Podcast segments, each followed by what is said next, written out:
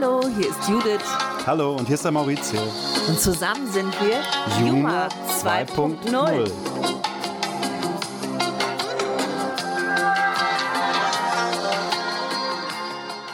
Juma 2.0. Der erste, elfte, 2020. Die zweite Folge.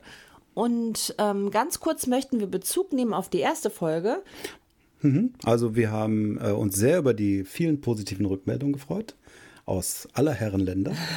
Es ist wirklich so, dass ähm, das schon ganz schön rumgegangen ist und wir haben uns sehr gefreut. Ähm, viele Leute haben uns geschrieben, sie hätten uns länger zuhören können und äh, wir wären ja so lustig und ja, also fand ich richtig nett, hat mich total gefreut und bestärkt jetzt die zweite Folge zu machen.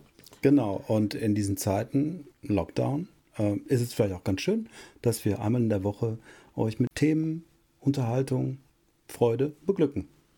Gestern Abend habe ich noch mal eine Folge Fest und Flauschig gehört, Maurizio. Mhm. Die haben auch die Woche natürlich thematisiert und den Umgang damit, nämlich die Woche vor dem Lockdown Light, der ja morgen beginnt. Und das betrifft uns ganz besonders. Wir hatten eigentlich am Anfang gedacht, wir werden das nicht so thematisieren, weil wir ja jeden Tag eh mit dem Thema umgehen. Wir wollten das aus diesem Podcast ein bisschen ausklammern, aber ich bin so ein bisschen verunsichert, ob man das tun soll oder ob wir da auch noch mal ein Statement zu abgeben sollen. Was meinst du, Maurizio? Also ich glaube, dass ähm, wir gar nicht umhin können. Also wir haben es ja eigentlich schon ein bisschen erwähnt in dem, in dem bisherigen Podcast. Wir sollten auch mal Stellung beziehen zu dem, was jetzt passiert oder zumindest unsere Meinung dazu vielleicht einmal ausdrücken.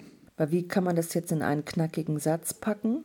Gar nicht. Ohne dass man eben in eine, mehr in eine Diskussion kommt. Ich glaube, es ist eben eine Mischung aus, aus ganz persönlichen Umständen, die jetzt da sind. Also unsere persönlichen Umstände in der, innerhalb der Familie, wo eben uns, äh, ja, wo wir uns äh, sorgen.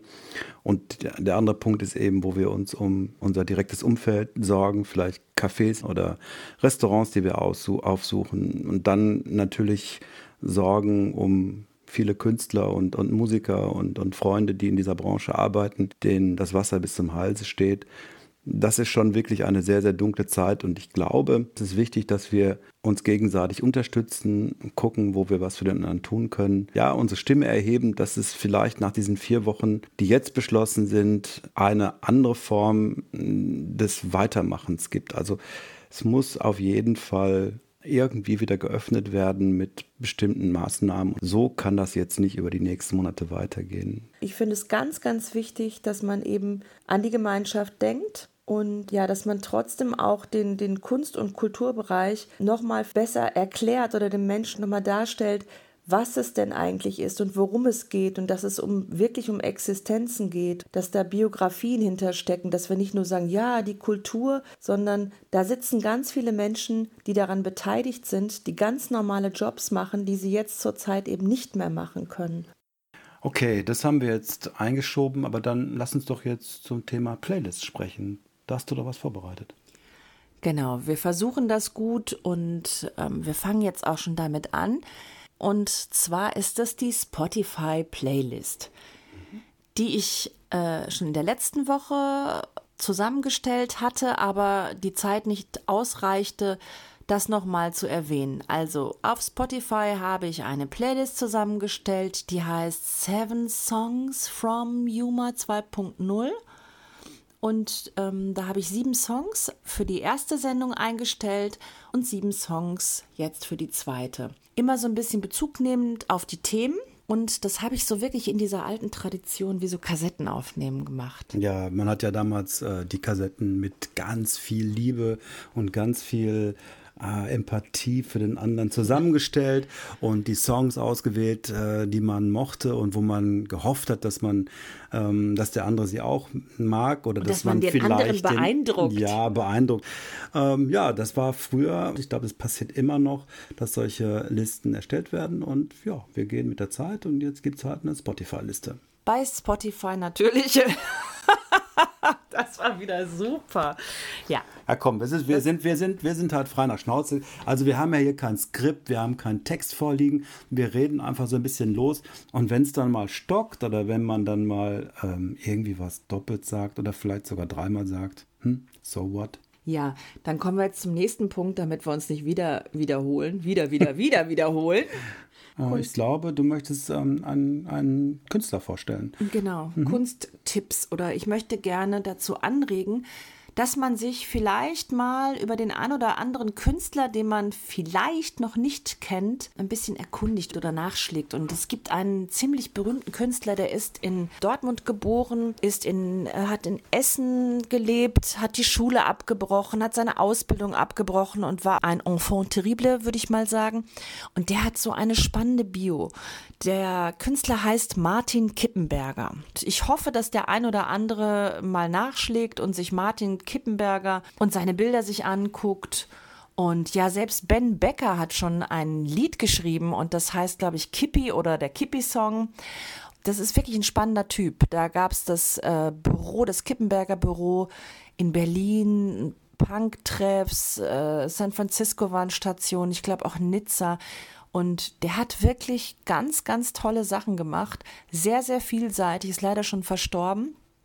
Er hat auch als Architekt gewirkt, also hat verschiedene, ähm, verschiedene architektonische Details ähm, entworfen, wie zum Beispiel eine U-Bahn-Entlüftung, ähm, wo so ein Klotz mit einem komischen Rüssel dran irgendwie aus der Erde guckt.